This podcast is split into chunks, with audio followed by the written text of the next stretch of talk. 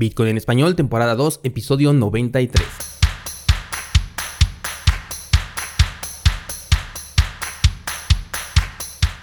Bienvenido, esto es Bitcoin en español, el podcast donde hablamos de criptomonedas, tecnología, cadenas de bloques y por supuesto Bitcoin. Yo soy Daniel Vargas, fundador de cursosbitcoin.com. Hoy te voy a platicar sobre algunos de los proyectos de criptomonedas que sigo y por qué razón. Pero antes, pendiente si eres un miembro descentralizado de cursos Bitcoin, porque esta semana voy a agregar, aparte de las tres clases normales de la semana, un análisis sobre una moneda adicional a las que hoy te voy a contar, la cual tiene mucho interés por mi parte, no tanto por su proyecto, sino por especulación. Recuerda que hay una sección de análisis de criptomonedas donde cada mes estoy subiendo un análisis diferente para que conozcas mejor los proyectos y tengas así un contexto para saber si lo incluyes en tu portafolio. Estás en Bitcoin en español, comenzamos. Lunes 8 de junio de 2020, esta semana te compartí ahí por Instagram un listado con los proyectos que sigo y hoy te voy a decir por qué razones me gusta eh, cada uno de ellos, bueno, más bien algunos de ellos. Por supuesto que esto no representa una recomendación de inversión ni tampoco significa que tengo posiciones abiertas en cada uno de estos proyectos. Obviamente me interesan, pero algunos únicamente los estoy siguiendo y en caso de haber algún movimiento específico, algún movimiento que me interese y que se acerque a mis zonas de compra, bueno, pues entonces ya estaría invirtiendo.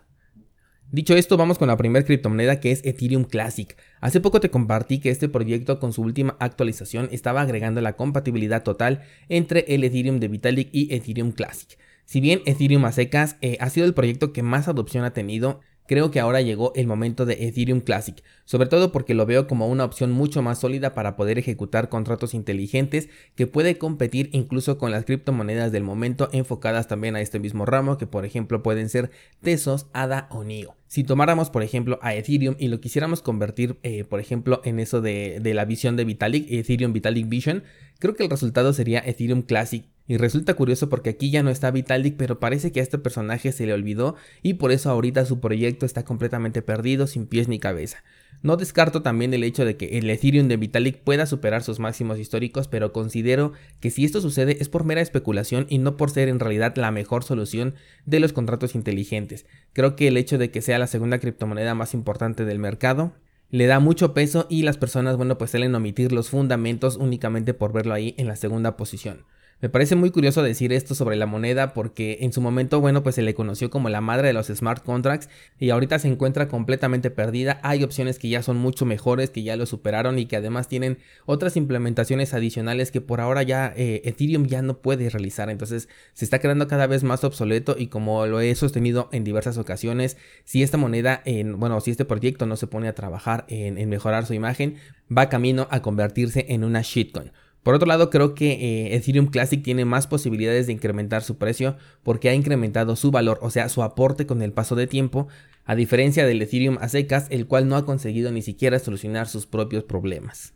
Algo que tampoco me gusta es que Vitalik está hablando bien de proyectos como EOS, el cual no tiene ni pies ni cabeza tampoco, es un proyecto que va a terminar abandonado y en su momento también llegó a pensar en utilizar la red de Bitcoin Cash Así que esto hace que pierda una completa confianza en el proyecto, sobre todo con el enorme peso que tiene Buterin dentro de, Ethereum. Si esta persona llega a salirse o llega a cambiar de proyecto, simplemente la moneda está en peligro de extinción.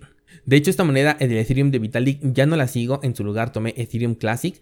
Esta moneda ha tenido un máximo histórico de 85 mil satoshis y al momento de grabar este episodio apenas alcanzaba los 7000, un precio que además se encuentra por debajo de su canal de acumulación, que como bien sabes es una de mis métricas favoritas para invertir y te lo cuento en el curso básico de trading, que es gratis en cursosbitcoin.com.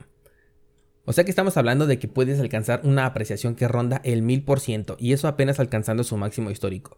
Me gusta verlo en Bitcoin porque mi objetivo eh, casi siempre está en esta moneda, pero si lo vemos en contra del dólar, eh, la moneda está rondando los 7 dólares y ha alcanzado un máximo histórico cercano a los 50. Aquí también estaríamos hablando de una apreciación muy alta que es cercana al 500%. Vamos con la segunda criptomoneda que de hecho es uno de sus competidores de Ethereum Classic y de Ethereum que viene siendo Cardano. De este proyecto creo que ya no tengo mucho de qué hablarte, ya que cada vez que hay una noticia al respecto, reafirmo que soy un fan de este proyecto y que su staking me parece de lo mejor. De hecho, tenemos un curso ahí en la plataforma sobre cómo hacer el staking de esta moneda, pero recuerda que esto solo aplica para las personas que participaron en la foto que se hizo en diciembre del año pasado. Estamos ya a menos de un mes de que se libere Shelly en su versión completa y mientras tanto las recompensas se siguen acumulando y bastante bien. Una vez que se puedan cobrar estas recompensas es probable que veamos una bajada en su precio, ya que estoy seguro que algunas personas van a decidir vender estas criptomonedas gratis que recibieron durante todo este tiempo. Así que eh, si no es hoy que tú puedas adquirir un poco de ADA, probablemente cuando ocurra esta caída, si es que ocurre, sería otro momento bueno para poder incluir a Cardano en tu portafolio. ADA también va a tener una capacidad de apreciación de más del 1000% tomando en cuenta su precio actual que está por debajo de los 1000 satoshis y su máximo histórico que está tan solo un poco por debajo de los 10.000. En cuanto a su apreciación con el dólar es mucho más grande, la moneda se encuentra en una zona de acumulación, lo cual me parece bastante importante. Esta moneda me recuerda mucho a lo que sucedió con Ethereum, que estaba muy barata en su momento y después todo el mundo se arrepintió de no haberla comprado a tiempo. No trato de convencerte, solo dije que me recuerda mucho a este caso. De hecho, yo no viví eh, a Ethereum en un precio tan bajo, yo lo vi, bueno, lo vi en 16 dólares, pero aquí estamos hablando de todavía un precio mucho más bajo. Por si no lo sabías, Cardano está creado por uno de los cofundadores de Ethereum y es Vitalik quien precisamente está ignorando a propósito la existencia de esta moneda, tomando otra mala decisión que todavía hunde más a su proyecto. El hecho de hablar y apoyar otros proyectos como EOS, Bitcoin Cash y dejar de lado a Cardano, sobre todo que viene de una persona que trabajó junto a él, me hace ver una falta de madurez dentro de Vitalik Buterin todavía. La siguiente moneda de la que te quiero platicar es BAT, el Basic Attention Token del navegador Brave, que por cierto la semana pasada tuvo un problema porque se le descubrió poniendo enlaces de referidos hacia páginas como Binance o Coinbase de manera infiltrada. Algo que en lo personal ni me sorprende ni me preocupa mucho, finalmente no es que se vayan a volver millonarios con estos enlaces, ni tampoco es que les haga falta, pues el líder de este proyecto es el mismísimo Brendan H., uno de los personajes más importantes del sector de la programación. No digo que la acción está bien hecha, tampoco lo estoy justificando, pero no creo que sea como para generar todo un tema alrededor y demeritar el trabajo que se ha hecho con este navegador. Bien, la moneda de BAT la sigo realmente por pura especulación. No creo que el precio pueda llegar tan alto por su naturaleza de que está reflejando la atención de las personas. Finalmente, ese es el objetivo de esta criptomoneda. De hecho, te compartí en Instagram también la semana pasada que tengo una inversión en esta moneda dedicada específicamente a la compra de mi nueva computadora de la que ya te había hablado y mi objetivo de salida está apenas por los 0.4 centavos de dólar. Es un objetivo bastante cercano, poco retador, y es porque lo veo muy alcanzable y además no necesito que llegue más lejos para poder alcanzar mi objetivo personal. Te sugiero también que realices objetivos a corto plazo, que digas, bueno, estas monedas las voy a determinar, no sé, para hacer un, un pequeño viaje, para comprarme esto o el otro, lo que sea, pero que sea un objetivo a corto plazo porque esto te va a ir motivando. De hecho, de esto también hablamos en el curso de estrategia de inversión. El hecho de que tengas objetivos a corto, mediano y largo plazo te puede motivar porque vas a estar sintiendo todo el tiempo que estás ganando, que estás ganando continuamente y cada vez cosas más grandes porque cuando llegues ya al objetivo de largo plazo, obviamente aquí la recompensa debe de ser mucho más grande. Bien, la siguiente moneda que estoy siguiendo es Litecoin. Aquí admito que el proyecto no me gusta del todo porque finalmente replica lo que la misma testnet de Bitcoin hace. Aunque sí, es diferente probarlo en una testnet que ya utiliza un proyecto final para implementar cambios grandes como por ejemplo Segwit a realizarlo en una red en la que no sucede nada como la testnet de Bitcoin. Aún así su precio me parece excelente en este momento, de hecho es otra moneda de las que se encuentra por debajo de la zona de acumulación que yo he estipulado y por la fecha en la que nos encontramos y el recién ocurrido halving el de Bitcoin, creo que todavía tiene un muy buen potencial de apreciación. De esta moneda sí tengo un poco, no mucho en realidad, y también tengo un objetivo a corto plazo con esta moneda que implica moverlo a otra inversión con otros objetivos implicados. Aquí también te paso otro dato de otra estrategia que puedes utilizar, que es tomar una moneda para poder posteriormente invertir en otra con la ganancia que tengas de la primera. Si te vas al gráfico semanal de esta moneda, te vas a dar cuenta que se encuentra en un excelente punto. Otra de las cosas que también te compartí por Instagram. Vamos con otra de las monedas, una de las de hecho más especulativas que tengo dentro de mi portafolio y es LSK Lisk. Cumple con las cualidades que busco dentro de una moneda. Estas cualidades te las explico en el curso de mi primer Bitcoin. Su precio actualmente es de tan solo 13.000 satoshis y está bastante distanciado de sus máximos históricos, el cual lo podemos ver por encima de los 300.000. Esta moneda déjame decirte que me decepcionó mucho con su modelo de staking. Mi intención era que mientras yo estaba holdeando la moneda podría obtener alguna ganancia, pero finalmente el staking no me ha generado absolutamente nada y lo considero muy muy centralizado. Por eso reafirmo que se trata de una inversión completamente especulativa en la que tampoco creas que tengo mucho, pero su posible apreciación por encima del 2000% mueve demasiado el tapete. La penúltima moneda que sigo se trata de OKCash, seguro que si me sigues en Instagram ya debes de saber esto porque te compartí un punto interesante de entrada. Esta moneda la sigo también de forma especulativa y esperando una acumulación en Bitcoin a largo plazo. Además, algo que me gustó, aparte de cumplir con mis requisitos, es que cuenta con el protocolo de prueba de participación.